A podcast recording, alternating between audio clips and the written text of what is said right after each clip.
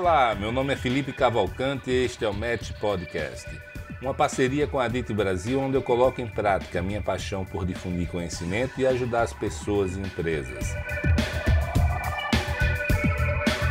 Aqui você vai encontrar informações sobre gestão, desenvolvimento pessoal e o melhor dos mercados imobiliário e turístico do Brasil.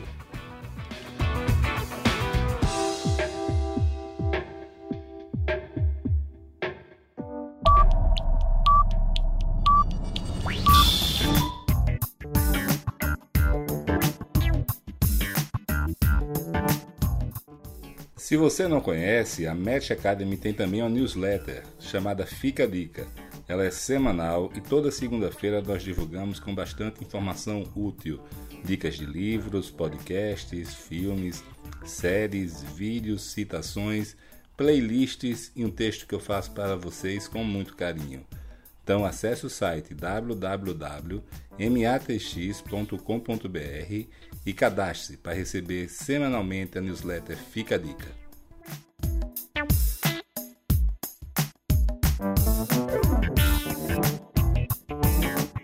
Olá pessoal, tudo bem? Eu estou aqui hoje com Murilo Pascoal. Murilo tem tido um grande destaque aí à frente do Beach Park. Beach Park é, é não só um parque aquático, mas um complexo imobiliário turístico que todo mundo conhece no Brasil, né? E de destaque no mundo todo.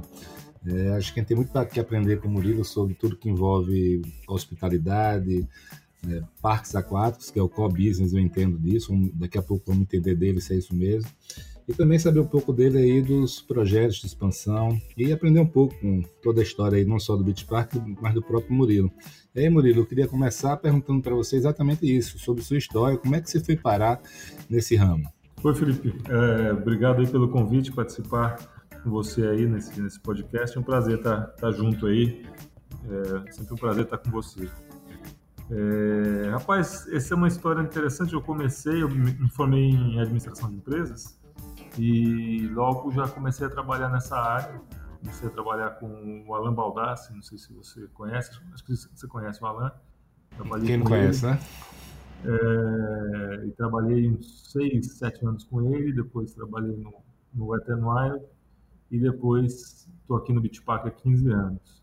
Mas é, tudo começou com um conselho do meu pai, né? Que ele falava: procure trabalhar em alguma coisa que você gosta, que daí você não, não vai se preocupar é, em achar um, alguma coisa, é, por ficar procurando outras coisas, né?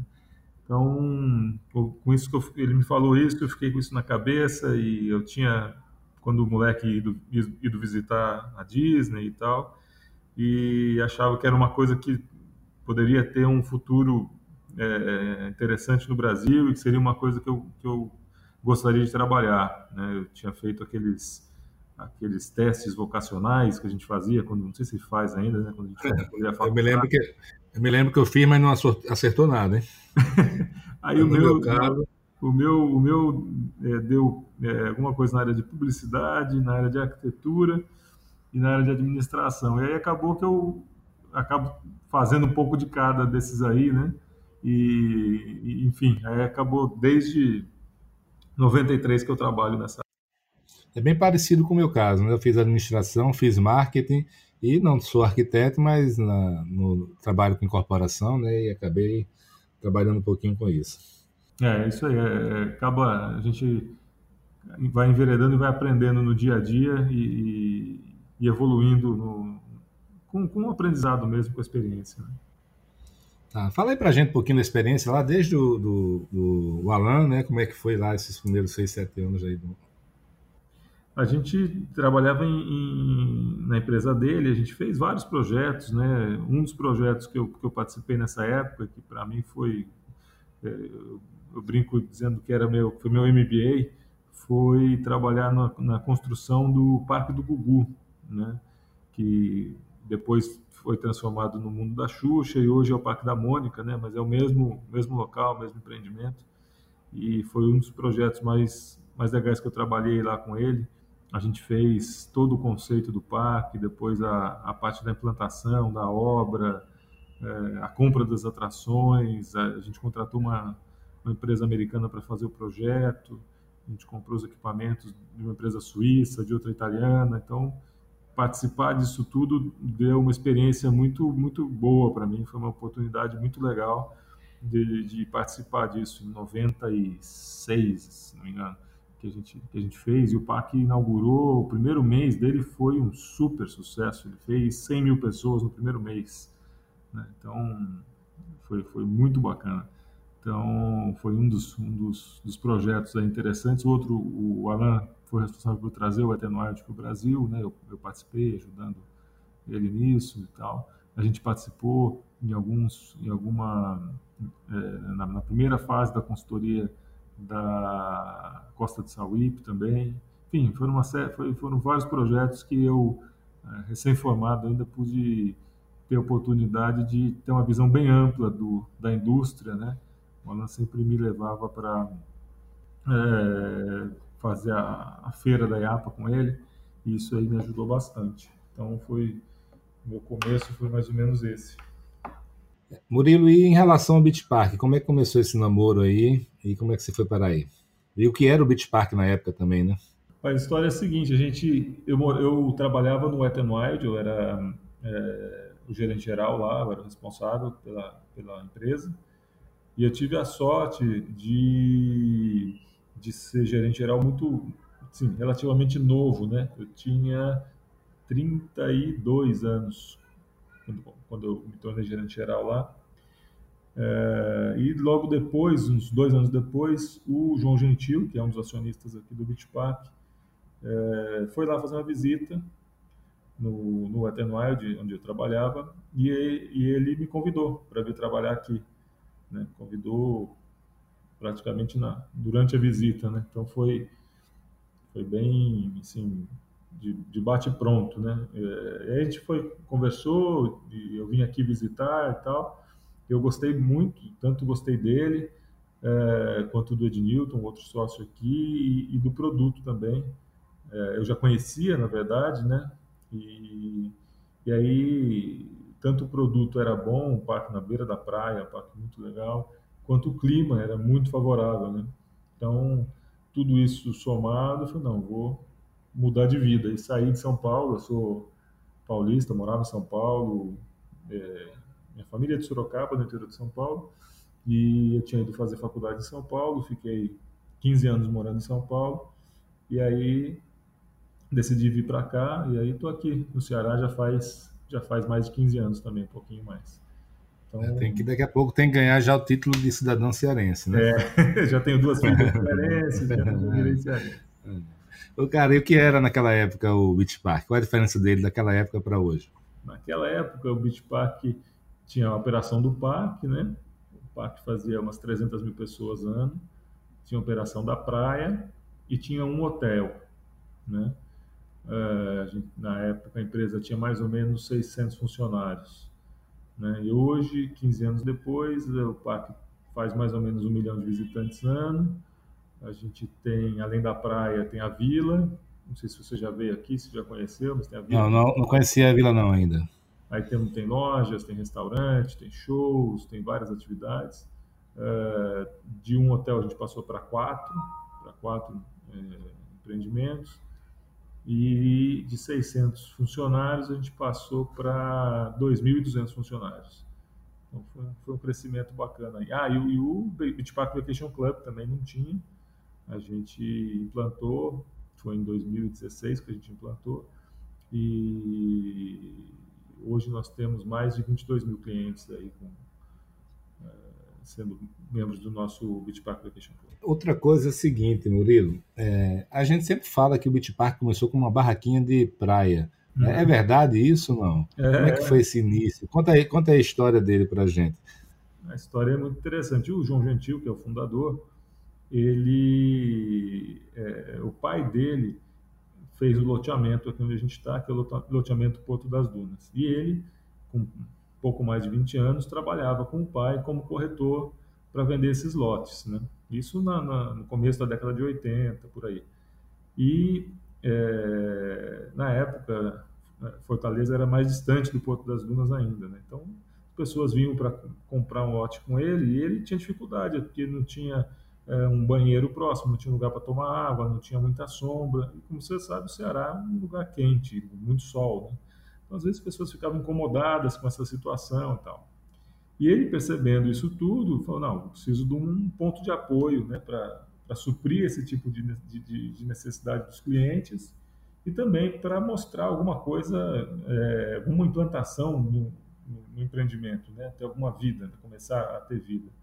E aí ele fez, é, junto com o sócio dele, na época, que era o Arialdo, que hoje é secretário de turismo aqui do Ceará, e eles começaram em 85 com uma barraca de praia. Né? Começaram com um restaurante e com uma barraca de praia.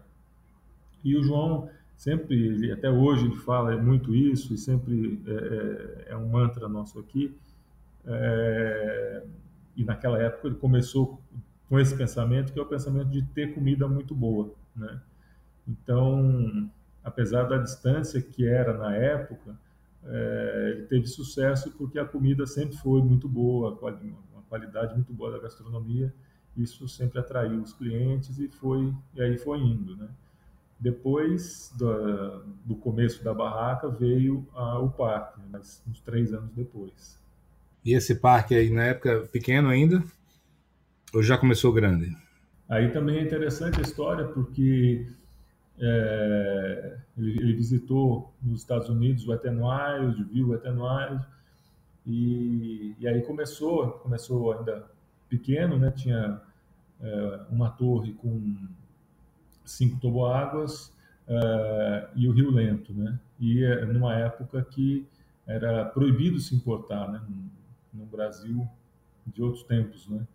E aí começou com um fabricante nacional e tal, e aí foi desenvolvendo, né? E aí um dos, um dos grandes é, pontos da, da, do desenvolvimento do parque foi a, uma novela que foi feita aqui, né? Uma novela da Globo que o, um dos personagens da novela era um dono de parque. Né? Então isso foi uma coisa que ajudou bastante. A gente vê, né, Murilo, que o Beach Park foi um sucesso, tem alguns outros parques também que tiveram sucesso no Brasil, mas a gente também viu, né, especialmente naquela primeira onda, não sei se a década de 90, muitos parques que foram lançados, ou alguns foram lançados e não tiveram sucesso. É, por que foi que isso aconteceu? Não me lembro do Wet Wild lá de, de Salvador. É, o que foi que aconteceu naquela época? Explica para a gente. Eu acompanhei bastante, sabe, Felipe? Essa época ainda ainda é, no começo da minha carreira no setor, né?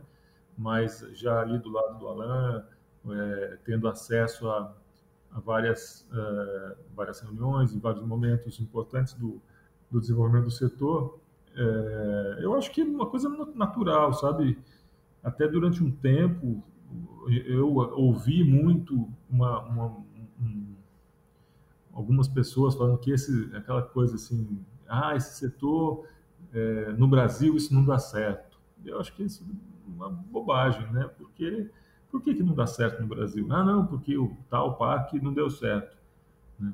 Eu, eu, assim, eu acho que é como um novo setor, novo setor como qualquer outro, é, os pioneiros vão cometer erros, né? É, é natural que, que vão cometer erros. Né? E aconteceu isso, do mesmo jeito que acontecem erros em empreendedores da área de restaurantes, da área imobiliária, e, enfim, de todas as áreas tem né, negócio, avião, quantas companhias aéreas já fecharam, quantos restaurantes já fecharam, quantas construtoras já fecharam.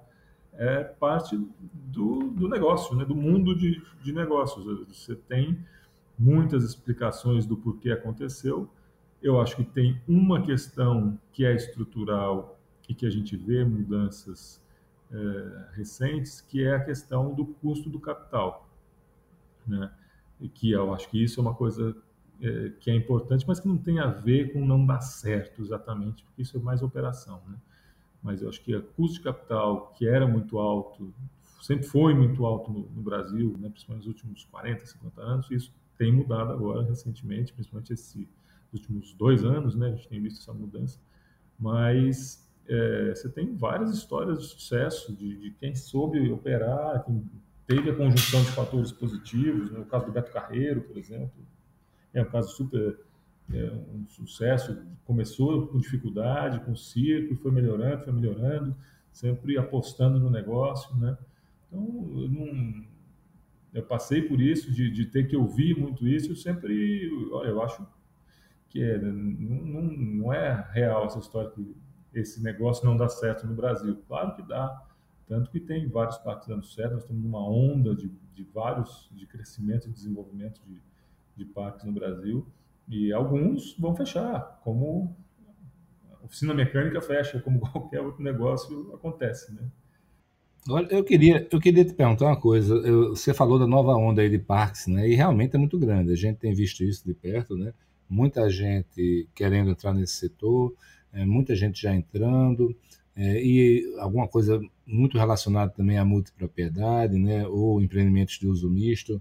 É, dá para você explicar para a gente o que é está acontecendo agora nesse momento, essa, essa nova onda que está vindo aí, o tamanho dela e as diferenças para a anterior? É, a gente está vendo uma, uma, A onda anterior, primeiro, foi quando conseguiu-se uma isenção do imposto de importação, lá por volta de 94. É, o Alan à frente lá do, da Dibra e a, a ministra na época era Dorothea Werneck, entendeu isso e conseguiu-se uma isenção por um período, se não me engano, de dois anos. Isso possibilitou que vários parques fossem feitos naquela época. Né? É, e agora eu acho já é uma, essa segunda onda já é uma onda mais madura. É, agora também tem uma isenção, mas já uma isenção definitiva no âmbito do Mercosul. E eu acho que um país já mais maduro também, com uma classe média mais robusta do que tinha naquela época, com um custo de capital mais é, atrativo, mais baixo, né? Porque não deixa de ser um negócio de longo prazo, de, de maturação de longo prazo. Então, eu acho que hoje é um cenário muito mais é, de uma tendência de, de, de, maturidade muito maior. Naquela época, se a gente fosse comparar, né, em 93, 94, comparando o Brasil com a China, por exemplo, a gente estava quase que no mesmo nível se não estivesse na frente da China. De lá para cá, a China deu um um crescimento mais brutal, brutal, na quantidade de, de empreendimentos em desenvolvimento lá. Enquanto o Brasil teve algumas coisas, andou muito mais devagar, né? E agora a, percepção da indústria de uma forma geral é que o Brasil é a, é a próxima fronteira de desenvolvimento do setor de, de, de entretenimento. Então tem uma perspectiva muito positiva aí para frente. Agora eu queria saber de você o seguinte: a gente você falou sobre ah, o estigma né, de que alguns parques não deram certo naquela época, e todo mundo começa a dizer que esse negócio não é bom, não vai dar certo. E a gente vê isso, como você falou, em todos os setores, né? E toda parte negativa como negativa. Quando abre um restaurante que dá certo, ou um negócio que dá certo, todo mundo quer abrir igual, né? E muitas vezes eu vi o seguinte, que um negócio deu errado por fatores pontuais, a gestão, um problema pontual dele, não não por causa do setor, né? Mas eu acho que devem existir também fatores chaves para o sucesso, né? O que é que, além do acaso, além de, de, de, de alguns fatores é, estruturais, macro da época, é, eu queria saber de você quais foram os principais erros cometidos e, junto com isso, saber os fatores chaves para nessa nova onda, nossa nova leva, a pessoa que está querendo entrar agora nesse ramo, a pessoa, o empresário está nos ouvindo agora, quais são os erros que ele não pode cometer e aonde é que ele tem que gastar mais energia e prestar atenção. Eu acho que uma das, uma das coisas que eu, que eu observo é a forma de administrar é uma forma particular, né? É, você não pode administrar um parque da mesma forma que se administra uma, um, um banco ou, ou alguma outra indústria. Muitas vezes você viu pessoas de outras indústrias chegando, então é, você cortar custo demais é um problema, né? Então é um pouco do desenvolvimento da indústria de como se administra esse, esse negócio, né? Então, cada negócio tem os seus, os seus truques, no, talvez não sejam truques, né? As suas características é, especiais, né? Do, de como funciona cada item. Então, acho que esse, isso que, que, que praticamente não existia, né? E, e com o passar do tempo isso vem é, se desenvolvendo, vem sendo criada essa indústria. Os profissionais, eu sou um exemplo disso, trabalho nessa indústria há 26 anos, e como eu, tem uma série de, de pessoas que começaram depois desse boom, que continuam na indústria, aí trabalham numa empresa, trabalham na outra, você vai aprendendo o que dá certo em, em, em uma situação que não dá certo, né? Vai, vai se trocando ideias, eventos são feitos, né? Ah, troca de experiências, isso tudo vai criando uma, vai, vai sendo construída uma, uma, uma, massa crítica de conhecimento no, no, no, país que faz com que a indústria avance, né? Então, eu acho que é muito mais isso do que pontos específicos, sabe, Felipe? De, ah, isso ou aquilo, né? Então, hoje tem muita gente que trabalhou comigo no Ethermild, que hoje está trabalhando em outros parques, ou que já veio para cá, já, ou que trabalhou aqui, está trabalhando em outro lugar, enfim. É uma indústria que praticamente não existia do ponto de vista de, é, de profissionais, de executivos, e que tem aí 20 e poucos anos, ou até menos, em termos de, de crescimento. Né? Eu acho que essa, esse amadurecimento aí é que é bacana da gente ver, e hoje a gente vê com, com muito mais é, muito mais força, né? A gente tem essa feira que a gente vai todo ano nos Estados Unidos, na IAPA, que é em novembro, em Orlando, é, e cada ano você vê mais gente, mais profissionais de áreas correlatas, operadores, fornecedores, cada, cada vez mais fornecedores também, os fornecedores nacionais também se desenvolvendo, conforme a indústria dos parques vai crescendo, tem mais espaço para fornecedor e a, a, a, espiral positiva vai, vai entrando em efeito.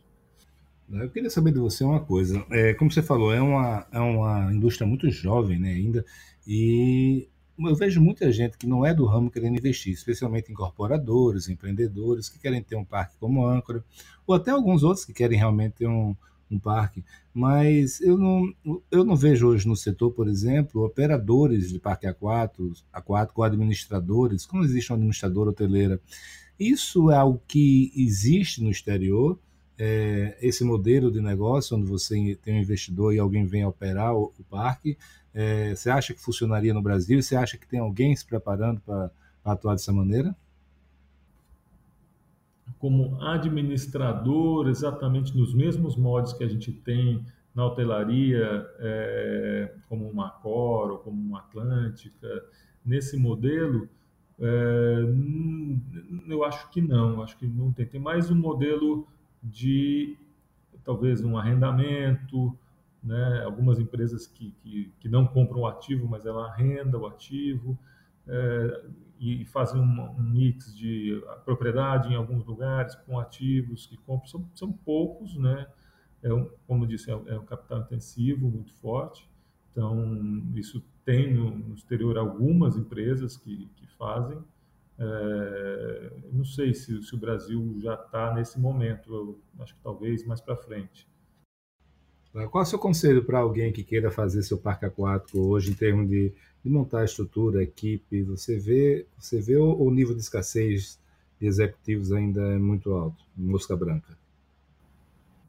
Ah, eu acho que meu conselho para quem vai começar, um dos conselhos é procurar as associações, a nossa associação aqui no Brasil, gente tem o Sindepate, é, e, e, do qual eu sou, eu sou presidente do conselho nesse, nesse momento, temos a Dibra, que é uma associação irmã, a gente tem os eventos, o Sindepate tem um evento no, no mês de agosto agora, que é, é o, nesse evento onde está é, todo mundo. Você pode falar com os fornecedores de equipamentos, o pessoal da segurança aquática, vão estar os outros, já os outros operadores, onde você pode conversar, trocar uma ideia, né? Então, além disso, tem a feira nos Estados Unidos, que é a IAPA, que é uma feira grande, bem grande, que são 42 mil pessoas que vão nessa feira, e tem a feira da WWA, que é, é a associação específica de parques aquáticos.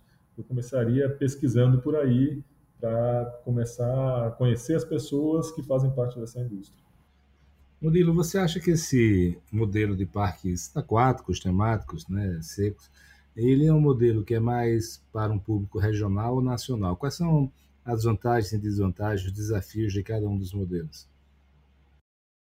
Olha, Felipe, acho que tem, tem produto para os dois públicos. Né? Você vai ter um, um produto para um público regional, que tem uma característica, um tamanho, um nível de investimento, e você vai ter um, um produto é, um para o regional e um para o nacional. Né? O nacional vai ser mais robusto, vai ter vai, vai pedir mais investimento, né? Então, é, eu vejo que existem as duas situações, né? O regional é para aquela escapada de um dia, de um, né, vai num dia, talvez dois, e o nacional para uma, uma, umas férias, uma coisa um pouco mais mais extensa, né, com, com atrativos maiores e tal. Então, é, do ponto de vista de mercado, eu acredito que tem mercado para os dois. Tem, né? Existe viabilidade para o regional também. Depende do produto, né? A viabilidade, aí você usou outra palavra, né? A viabilidade depende do local onde você está, é, o produto que você vai fazer, né? É, tem, tem uma certa técnica para fazer isso, né? Eu, a primeira coisa que eu faria para fazer um parque aquático ou um parque temático, qualquer coisa, é fazer conta, fazer a viabilidade, né? Ver qual é o público que você tem no entorno, qual é a renda, quais são as, características, e aí você projeta a partir daí. Aí a pessoa querendo fazer um parque hoje no Brasil, Murilo, é, existe funding já para isso? Eu acho que é, o Brasil está nessa mudança grande, né, Felipe? A gente está com uma taxa Selic de 4,5%. Então, existe, finalmente existe dinheiro para projetos de longo prazo. Né? Então, depende das características do, do, do empreendedor, né? Mas se, se tem um momento para se investir em projetos de longo prazo, é agora. E qual é o tamanho potencial desse mercado, Murilo? Você, pelo Sindepat, vocês já fizeram algum tipo de estudo sobre não só o tamanho dele atual, mas também como é que ele deve estar daqui a alguns anos? Olha, Felipe, a perspectiva é de um crescimento bem, é, bem importante. Né? A gente falar de tamanho, assim, de querer falar em números de quantas pessoas ou quanto de faturamento, acho que é uma estimativa bem difícil de se fazer, né? Mas acho que a mensagem principal, ao invés de se dizer um número, é a gente dizer que tem muito espaço para um desenvolvimento é, importante da indústria no Brasil. Isso não há dúvida. E você vê hoje fornecedores não só de produto, mas também prestadores de serviços no Brasil é, já existe uma, uma, uma gama aí de, de, fornecedores que dê para a gente fazer um parque com pessoal, fornecedores totalmente brasileiros, ou a gente tem que depender ainda de importação de produtos?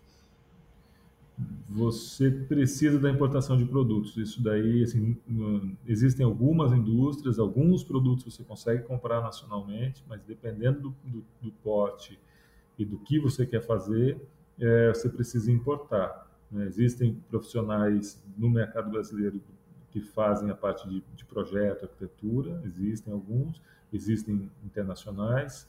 Uh, na parte de tanto no aquático quanto no seco, os equipamentos maiores, mais robustos, normalmente você vai precisar importar. Né? E aí são fornecedores do mundo inteiro que, que, que trabalham nessa área. Então, a, a, por isso que é uma indústria mundial. Né?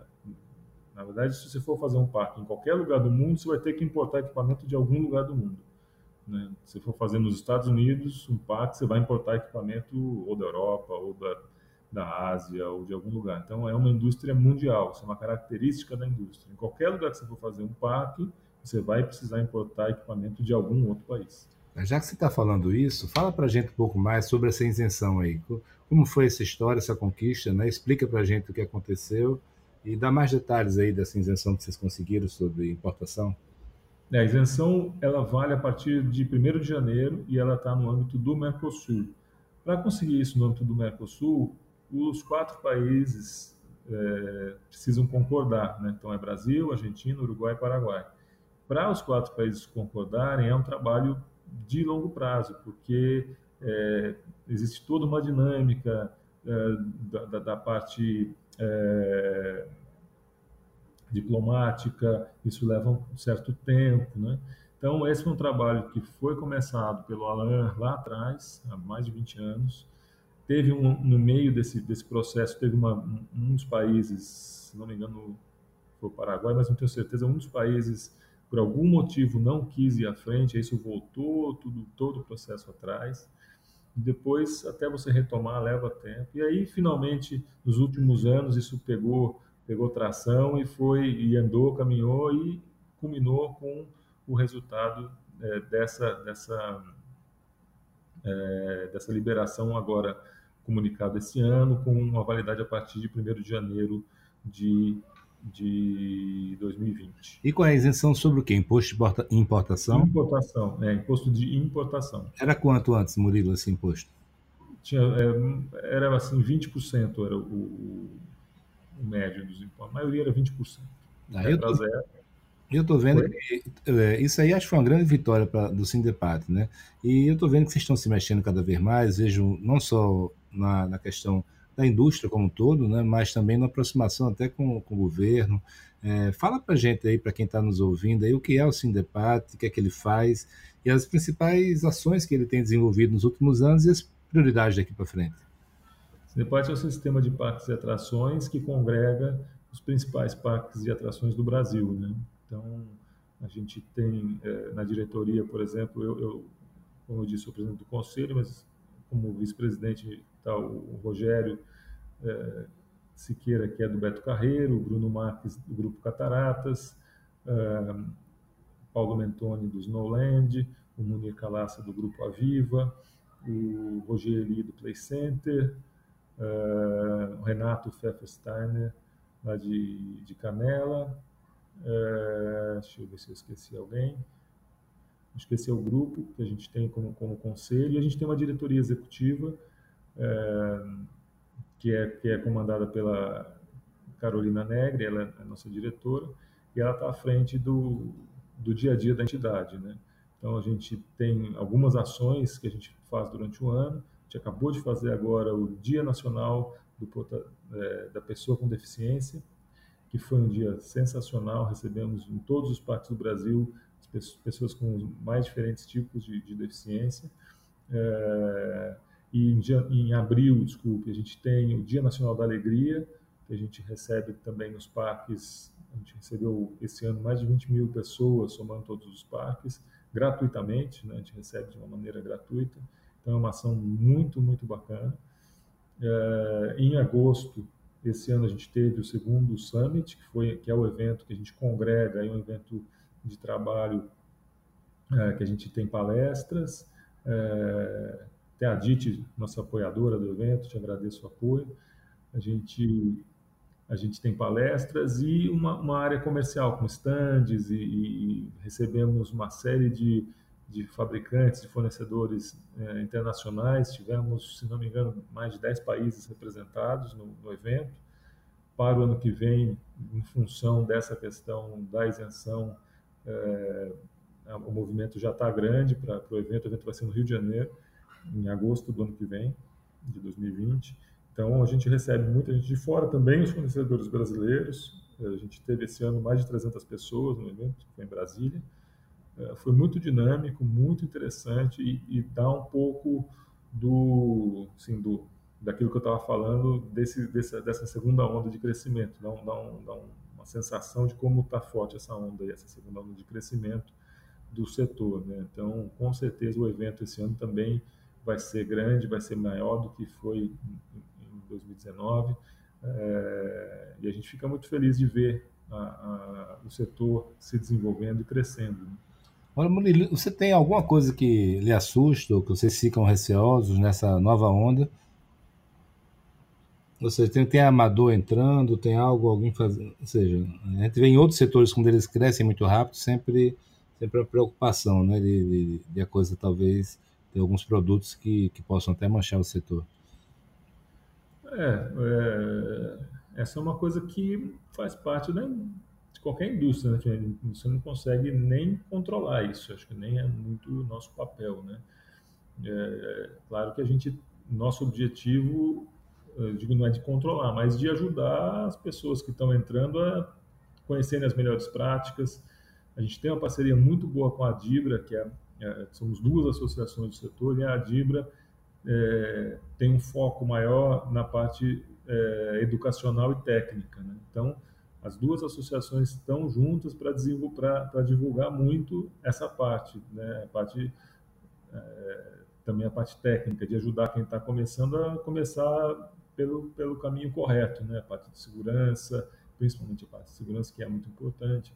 Então, a gente está à disposição, e a IAPA também, que é a associação, é, até vai ter um evento também da IAPA em Foz do Iguaçu esse ano de 2020, agora em maio, que também é um outro momento para quem está entrando e conhecendo e, e conhecer as pessoas e, e, entender um pouco como é que funciona o setor. Então, para quem está entrando e evitar erros, acho que a melhor maneira é acessar o conteúdo que existe disponível, muita coisa gratuita e muita coisa boa é, sobre o setor de uma forma geral. Então, é, esse é o, o, espírito que a gente faz, focando muito na parte de segurança em todo o setor. Eu queria saber uma coisa de você, que é o seguinte, o parques, para gente que é leigo, por exemplo, né, tem vários tipos. Eu consigo ver um parque né, temático lá com Beto Carreiro, né? Não sei nem se é assim o nome, né? é, parques aquáticos, mas eu começo a ver também parques de neve, né, como Snowland, você falou aí da, de cataratas, né, parques nacionais, sugestões de parques ecológicos, é, Fernando Noronha, etc. É, você pode explicar para a gente quais são os diferentes tipos de, de parques que existem? É, sim, existem os parques aquáticos, né, que são bem definidos, os parques temáticos, e as atrações turísticas. Aí você pode entrar nos parques temáticos e aí entra um, uma subdivisão, vamos chamar assim, que não tem fim, porque você pode querer fazer o parque temático tema de Papai Noel, tema de neve, tema de um bocado de coisa, mas é, a subdivisão é, é mais ou menos essa. Nas atrações você tem é, ainda um outro grupo, que é o grupo de zoológicos, de aquários e de museus, que também circulam nesse, nesse, nesse mesmo ambiente. Né? Então, se a gente for é, classificar, a gente pode parques aquáticos, parques temáticos e as atrações é, sendo é, subdivididas em zoológicos, museus é, e aquários. Tem algum desses que está que tá indo melhor que outros no Brasil? Os parques aquáticos tiveram, não só no Brasil, mas no mundo todo, um crescimento muito expressivo nos últimos 5, 10 anos. Por quê? É, porque o custo, o, o investimento para fazer um parque aquático, comparado ao investimento para você fazer um parque temático, é muito inferior. É muito mais, é muito menos dinheiro que você precisa para fazer um parque aquático do que um parque temático clássico, vamos chamar assim, com equipamentos como montanhas russas, carrosséis, aqueles equipamentos é, de metal pesado, né? Então isso foi uma é, esse esse boom que houve no mundo, né, na China, na Ásia, na Europa e tal, é, os parques aquáticos tiveram um crescimento muito forte, principalmente na Ásia, na Coreia, tem uma série de parques na, na China. Então, e uma das características é essa, a menor necessidade de investimento. Quais são as tendências que estão vindo por aí pela frente, Murilo? O que é que está que é que tá bem avançado lá no resto do mundo? Coisas. É, eu queria saber se existe alguma tendência de tematização também mais forte. É, explica para a gente aí o que é que, que a gente vai ver no mundo dos parques daqui a 10, 20, 30 anos. A gente tem visto muita coisa de realidade virtual, é, cada vez tem, tem várias uh, formas diferentes de, de, se usar e isso é uma, uma tendência cada vez mais, né? Outra tendência é formas de se reduzir a, as filas, né? Então, usando também tecnologia, cada vez mais isso é, é, é uma coisa diferente. E, e, usando tecnologia também de reconhecimento facial para desenvolvimento de produtos e projetos, né? É, acho que essas talvez sejam as principais tendências que, eu, que eu vi na última feira. O Murilo, e o que, é que a gente faz para reduzir as filas dos parques? Hein? É, existem essas, essas, tecnologias que fazem outras filas, é, vendem os, os, os, os, passes. Nos últimos anos teve várias formas de, de fazer venda de passe, que, é, ou até uma fila virtual que você não fica fisicamente na fila, você fica num, num aplicativo na fila e na hora você vai. É, mas tudo isso depende da tecnologia ser desenvolvida e funcionar bem, porque se isso aí não funciona, aí vira um caos. Então tem que ser feito com muito cuidado. E vem cá, me diz uma coisa sobre Beach Park. Vamos voltar um pouco para lá. É, fala para gente como é as unidades de negócio do Beach Park. Você já, já explicou um pouco por ali no começo do nosso bate-papo, mas eu queria entender melhor também qual é o papel disso do, do Vacation Club nisso. Explica para a gente aí quais são as principais é, unidades de negócio e como é que o Vacation Club se entrou nisso tudo. A gente tem é, comunidade de negócio, a gente tem o parque, né? a praia, que é a parte do restaurante, e a vila. São três unidades de negócio, são atrações, né? atrações ou gastronômicas ou, ou de entretenimento uh, ou de compras. A gente tem a, as unidades de negócio hoteleiras, são os quatro hotéis. Uh, temos mídia, a gente tem uma rádio aqui no, no Ceará.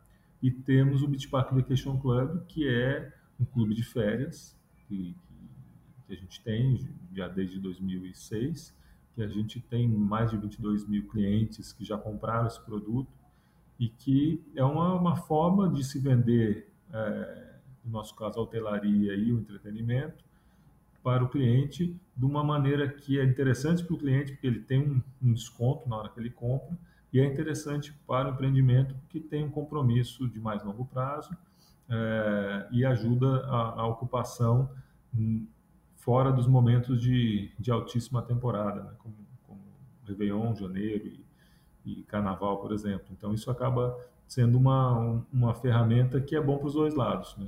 Então, acho que em função disso que tem um sucesso muito grande esse modelo, não só aqui no Beach Park, mas no mundo todo. Né? quais são as maiores unidades de negócio do, do Beach Park? É o parque aquático, efetivamente, ou alguma dessas outras é maior do que o parque aquático? Ah, se você fala em termos de faturamento, né, o, o, parque aquático e o Vacation Club são as duas maiores é, unidades. Se você somar a, a hotelaria, é, somando os quatro hotéis, ele está mais ou menos também no mesmo patamar.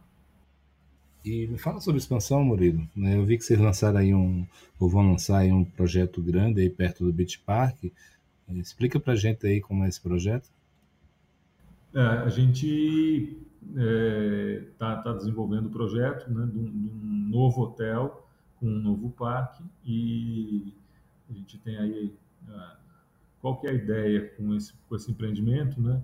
É a gente fazer com que a experiência do cliente aqui seja é, estendida, né? Ele possa, além de passar dois, três dias no nosso parque atual, ele também tenha outras atividades para fazer. Hoje ele já tem a praia, já tem passeios, mas a gente quer também oferecer mais um parque e aumentar uh, a nossa a nossa capacidade hoteleira, né? Nosso parque hoteleiro. Hoje a gente tem pouquinho menos de 600 apartamentos em hotelaria, que a gente tem aquele modelo de condotel que você conhece, né? todos os nossos apartamentos são apartamentos hoteleiros. E com esse novo empreendimento a gente vai é, aumentar 400 apartamentos. Então a gente sai de um pouco menos de, de 600 para quase mil, né? Você quase dobra o volume de, de apartamentos. Vai ser um desafio para a gente mas já é um, um, um patamar aí de, de, volume de quantidade de apartamentos que deixa a empresa um pouco mais robusta e, ao mesmo tempo, traz mais público para todos os nossos produtos. Né? A gente traz mais público para o parque, para a nossa praia e para esse parque novo que vai ser, que vai ser feito em conjunto. Esses 400 apartamentos é só uma etapa todo, toda a expansão? Não, esse, esses, esses 400 apartamentos é só a primeira fase são apartamentos é, 200 de 60 metros e 200 de 30 metros, daquela forma que você pode combinar. E a gente tem a segunda fase, que é uma expansão desse daí com mais 300 apartamentos, totalizando 700 apartamentos do, do projeto. Qual é a diferença do parque aquático para o atual do, do Beach Park? Vão haver grandes mudanças ou vai ser mais ou menos parecido? Não, é um conceito um pouco diferente, que a gente vai usar um pouco mais a natureza como, como gancho. É, e é um parque menor também, não é um parque tão grande, então vai ter um, nível de serviço um pouco é, diferente, um nível de serviço um pouco mais alto e é uma capacidade menor. Então, é, hoje a gente atende aqui no, no Beach Park até por volta de 6 mil pessoas, né? É, e nesse a gente vai ter uma máxima de 2 mil pessoas e vai ser um parque que você vai precisar fazer a reserva via, via site para poder comprar o seu ingresso. E Murilo, vai parar por aí? Não. Por exemplo, a gente sempre conversa sobre isso, né? É, vocês estão muito confortáveis aí no Ceará, né? Vocês são praticamente uma. Muita gente vai para o Beach Park, não vai nem para o Ceará, né? E, e tá no, é uma zona de conforto, vocês dominam essa região, mas deve ter muita, muito, muita gente chamando vocês para fazer negócios em outros lugares do Brasil. Como é que está a visão de vocês nesse momento? É, realmente existem algumas, alguns convites que a gente recebe, é, mas ainda não, nenhum deu certo, porque a gente, a gente procura analisar algumas situações e nunca deu certo de encaixar tudo direitinho, né? Então, por enquanto a gente vai ficar por aqui. E é o grande desafio você construir um destino, né? Não é fácil. O Beach Park tem 30, vai fazer 35 anos ano que vem. Então, é, leva muito tempo para criar aquele, aquela coisa da física, né, do momento, né, do, de você pegar uma certa velocidade para você tirar da inércia e, e, pegar esse essa esse movimento é um, é um, é um trabalho de muitos anos, então não é fácil. Então a gente tem muito cuidado com, com relação a isso é, e a gente cuida, a gente tem uma preocupação muito grande com a nossa marca. Então, por isso a gente acaba, às vezes, não aceitando alguns, algumas possibilidades. Aí. E você está vendo esse movimento todo da multipropriedade, né? Qual a sua opinião sobre ela? É, que, que você, você já pensou em entrar nisso também? É, a gente fica olhando, atento, né? Impressionado com os números também, como todo mundo, com o volume dos números, né? De certa forma, a gente a gente tem aqui é, uma, um, um, pouco disso, mas é mais é, porque a gente, nos empreendimentos que a gente administra nos hoteleiros, são, é um condotel, então são unidades vendidas, né? então, mas são donos únicos nas unidades, mas a gente já tem um pedaço dessa história que, é, que a gente conhece, que a gente está acostumado, que é lidar com os proprietários depois. Né? Então, a gente sabe muito bem como é e quais são as características disso. Então, é um dos pontos que a gente, que a gente pondera. É, claro que a gente, vendo os números, a gente fica aqui também estudando e, e analisando, e não é uma coisa que a gente diz que nunca faremos, mas a gente procura analisar com, com bastante cautela. Até porque você, como você falou, né, é um negócio que envolve é, imobiliário, flat, administração condominial, hoteleira e time sharing, todos os assuntos que vocês dominam dentro de casa, né? Então deve ser difícil. Tá vendo, tá vendo cavalo passando, sei lá, todo mundo, pessoas até que não tem, né? Não tinha nem de perto a, a, o grau de, de, de, estrutura que vocês têm, né? O know-how hoje estão em um nível impressionante. Né? Você tem, tem alguma coisa específica assim que faça você ficar é, distante desse setor ainda? assim, o volume da quantidade de clientes que você tem que administrar depois é um dos pontos que a gente fica, é, vamos dizer, é, que a gente considera como, como muito relevante nas nossas conversas internas aqui. Né? É, né? a gente sabe que não é fácil. Então, mas é um, é um ponto que é uma indústria muito forte. Né? A gente está, assim, olhando... E você, você falou num ponto, eu também... É, conheço isso, né? E, e, que é esse relacionamento com proprietários de, de, de unidades, né?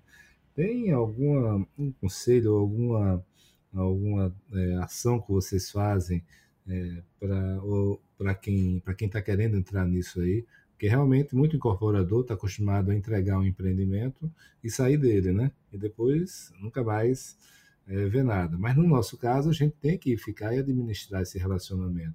Tem, tem algum segredo para lidar com, é, e para esse relacionamento ser o mais saudável possível? Não, acho que não tem, não tem segredo. É, a gente, do nosso lado aqui, é trabalhar da melhor maneira possível, né? fazer o máximo para que o empreendimento seja sempre um sucesso, é, olhar no longo prazo. Gente nos empreendimentos que a gente administra, a gente também tem apartamentos da empresa, nos, então a gente, nos empreendimentos, então a gente também tem um alinhamento de, de interesse, né, de, de também ser proprietário. É, Eu acho que o grande desafio é a comunicação. Como é muita gente, você tem que se comunicar com muitas pessoas e às vezes pessoas diferentes, com diferentes históricos, com diferentes entendimentos sobre o que é administrar uh, um, hotel e, o, e um condomínio e a forma de se comunicar é, na minha opinião, um dos grandes desafios dessa. dessa Você tem alguma estrutura específica para relacionamento com condôminos, por exemplo? Sim, sim, a gente tem, tem uma área de relação com investidores para justamente ter essa, essa relação, esse, essa comunicação e tal. A gente tem, teve, já tem um, um, um bom tempo. Já tem Murilo, essas novas gerações que estão chegando, de alguma maneira, é, você está sentindo algum efeito disso na, nos parques aquáticos ou vocês estão se planejando, fazendo algum movimento para se adaptar ou não? Vocês têm ainda um, um, longo caminho pela frente até as novas gerações, se é que de alguma maneira elas vão é, ter algum tipo de relação diferente com, com parques e com hospitalidade. Como é que vocês estão se preparando para isso? Rapaz, isso é uma, é uma coisa interessante, né? Porque a gente ouve, a gente vai nos eventos ou vê, ouve tanta história, né, sobre millennials e sobre essas coisas todas, né? É, e a gente procura sempre acompanhar e, e, tal. Assim, eu acho que uma das coisas que realmente mudou bastante é a forma de comunicar, né? A forma é, de se comunicar mudou muito. Mas tirando isso, assim, acho que da, do ponto de vista de é, de cliente que vai, que se hospeda e tal, os clientes, as novas gerações continuam casando, continuam tendo filhos, continuam querendo tirar férias é, e continuam querendo se divertir com, com, com, qualidade, continuam querendo comer bem. É, eu acho que estão um pouco mais exigentes em algumas coisas, né? a gente vê é, uma exigência maior em, em, em, alguns itens, uma mudança, um, pouco na, em hábitos alimentares, em algumas, em algumas situações. Né? A gente vê uma demanda maior por, por alternativas de, de cardápios sem carne, por exemplo, é uma coisa que que tá, que acho que é dessa geração nova, que tem, acho que não só da geração, mas talvez um movimento maior do nosso como, como um todo, né? da mesma forma que se parou de fumar é, dos, né, em alguns anos houve uma queda grande do número de fumantes, acho que está tendo uma mudança aí do ponto de vista de, é, de, como se alimenta e tal, então isso também tem um certo impacto. Então eu destacaria aí a forma de se comunicar, a questão com a alimentação, mas no resto continua é, qualquer geração quer se divertir. Uma coisa que a gente sempre vê algumas indústrias é, lidando é com a disrupção, né? Para a tecnologia, é, e eu fico sempre tentando ver de onde vai vir a disrupção para a gente, né? Que tem quem tem hotel, que tem trabalha com hospitalidade, no seu caso parque também, além dos outros negócios. É, e eu fico tentando ver se a gente vai estar vivo daqui a 30, 40 anos ou não. Você, eu ainda até agora não consegui enxergar uma disrupção tão grande que evite que as pessoas queiram ir para a beira da praia ou queiram sair da sua rotina para para um, um parque ou para um hotel. Mas você vê algum perigo de disrupção de, com essas tecnologias que estão chegando?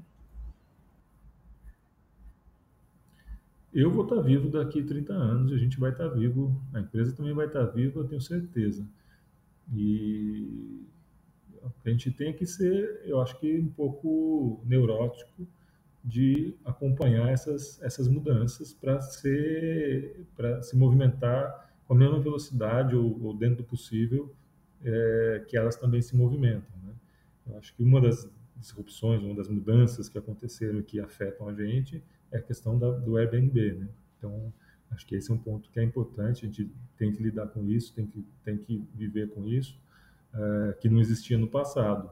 Existia de uma forma, o aluguel de, de temporada, né, que era uma coisa um pouco mais simples, e agora com as plataformas e tal é muito mais dinâmico e acaba Acho, no nosso caso de todo mundo né Murilo? Mas e aí todo mundo que, que trabalha de certa maneira com, nesse setor está sofrendo isso né? Como é que vocês têm lidado é, que a concorrência do, do, dos proprietários aumenta bastante né? É, vocês têm algum tipo de, de, de mindset aí para em vez de ser um problema passar a ser uma solução e entrar nesse business de repente A gente até pensou nisso, mas não, acabamos não, não entrando. Nosso, acho que o grande, grande, grande caminho para a gente é de diferencial. Você, uma coisa é você ficar hospedado num apartamento, é, alugar, tal. outra coisa é você ficar no apartamento da gente. A gente tem que construir esses diferenciais que façam com que o cliente é, queira ficar no produto nosso. A gente tem um, essa vantagem em relação à hotelaria tradicional de cidade e tal. Então, acho que como a gente vem de uma experiência completa, né, que é entretenimento, junto com a, hospedagem, a gente tem que construir esse diferencial de, ficar hospedado. Então, para mim, esse é, um dos pontos. E, assim, a disrupção de uma maneira geral, do, do, de do que a gente vive hoje, eu acho muito difícil que não tenha, que as pessoas não queiram mais se divertir. Por mais que, ah, vai se divertir em realidade virtual, pode até ser, mas eu acho que o ser humano tem uma necessidade de sair de casa um pouco, de, de, de congregar, de, de estar junto, né? E os parques oferecem isso da melhor maneira possível, com segurança, com, é, com qualidade, com experiências que você não consegue repetir ou fazer na, na sua vida é, real. Né? Então, é, eu acredito que esse tipo de coisa vai, vai, vai existir para sempre. O que a gente tem é que estar tá antenado é, e se reinventando sempre para continuar oferecendo o melhor desse tipo de experiência. Eu queria saber de você, a gente já está chegando aqui no fim, Murilo. É, em primeiro lugar, o, onde é que você está gastando mais energia hoje aí no Beach Park?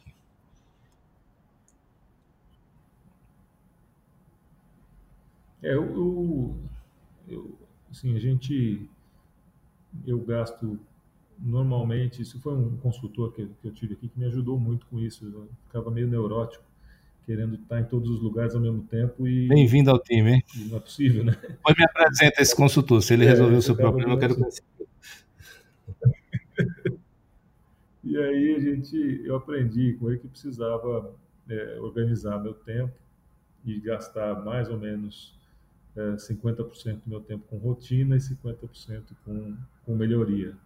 E aí, para ter isso, eu deixo a empresa é, organizada para que a rotina possa, possa rodar sem a, sem a sua presença. Né? Então, a gente acabou fazendo isso ao longo dos anos, estabilizando a rotina, né, que a gente, o termo que a gente usa. Então, a rotina já está estabilizada aqui há muitos anos. A gente, a gente vem fazendo melhorias e evoluções, porque é, a melhoria contínua não pode parar. Então, é mais ou menos metade do tempo aí para acompanhar a rotina, certificado de que os processos que foram definidos estão acontecendo, é, que a gente está entregando um, um, produto de qualidade para o nosso cliente, né? Então, e a outra metade para desenvolvimento de coisas novas. Né? Então, é mais ou menos assim que eu divido Aí, meu, com a experiência que vocês energia. têm no Beach Park, o que é que vocês fariam diferente se fosse começar tudo de novo hoje? Boa pergunta, né? É, não sei, rapaz. Preciso pensar um pouco numa pergunta tão. Por exemplo, a área de expansão dele aí. É, eu acho que se, se fosse começar de novo e se tivesse controle, por exemplo, da, de, todo, de todas as áreas, né, seguraria, tentaria é, reter mais terrenos dentro da empresa para fazer um desenvolvimento maior, é, mais próximo do parque. Acho que seria uma coisa é, que seria uma boa possibilidade, né? Mas isso foi um problema que a Disney de, de, da Califórnia também teve. tem, tem um amigo meu, né? Até falei no outro podcast aqui, que um amigo meu tem um empreendimento, uma comunidade planejada em Portugal de 400 hectares. E eu, ele passa o dia todo lamentando porque não comprou mais 400, que já esgotou, né? já acabou todo o empreendimento dele. Então, pois se é. ele tem esse problema. Murilo, para a gente terminar aqui, qual é o conselho que você daria para o jovem Murilo? Ah, tenha, é, continua com. Continua no que você está pensando. O famoso não desistir. isso aí, bacana. É, isso aí. Você sabe que eu estudo não é bastante é fácil, isso, vale porque a gente sabe a hora certa entre desistir e a hora certa de, de manter, né? E continuar, porque só, só consegue chegar lá quem não desiste, né? Por definição. Mas tem uma hora que você tem que entender se está a hora de largar e, e, e, sair fora, né? Quando a coisa não dá. Então esse é um grande desafio, né? Um pouco de sabedoria aí, saber esse momento. Mas eu estou com você, não parar, né? Não desistir e continuar. É isso aí, meu amigo. Obrigado. Queria dizer, saber se você tem mais alguma mensagem aí para deixar para a gente. Não, acho que é isso aí. Eu que agradeço o convite, Felipe. Um prazer estar aqui com você. E espero que, de alguma forma, a gente possa ajudar também quem está ou entrando, ou já está no setor, já está na indústria de alguma forma aí e, e também me colocar à disposição. Ah, muito pra, bacana a conversa. Eu sou um fã do trabalho que vocês desenvolvem, uma bela empresa. E acho que você deve estar bastante orgulhoso de ter um pouco do seu dedinho aí nisso aí. Né? Acho que você está deixando um legado muito, muito bacana. Parabéns, Murilo, por tudo que vocês têm feito aí, tá? Valeu, obrigado.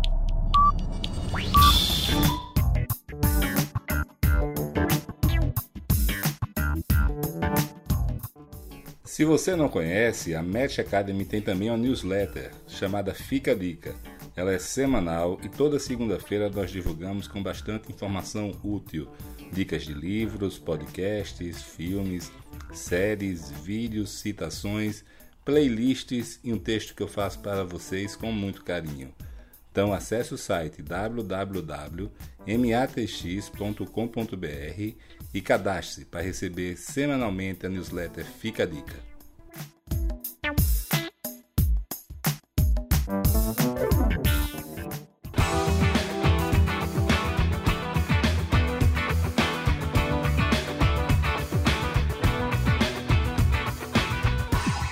Olá, meu nome é Felipe Cavalcante e este é o Match Podcast. Uma parceria com a DIT Brasil, onde eu coloco em prática a minha paixão por difundir conhecimento e ajudar as pessoas e empresas. Aqui você vai encontrar informações sobre gestão, desenvolvimento pessoal e o melhor dos mercados imobiliário e turístico do Brasil.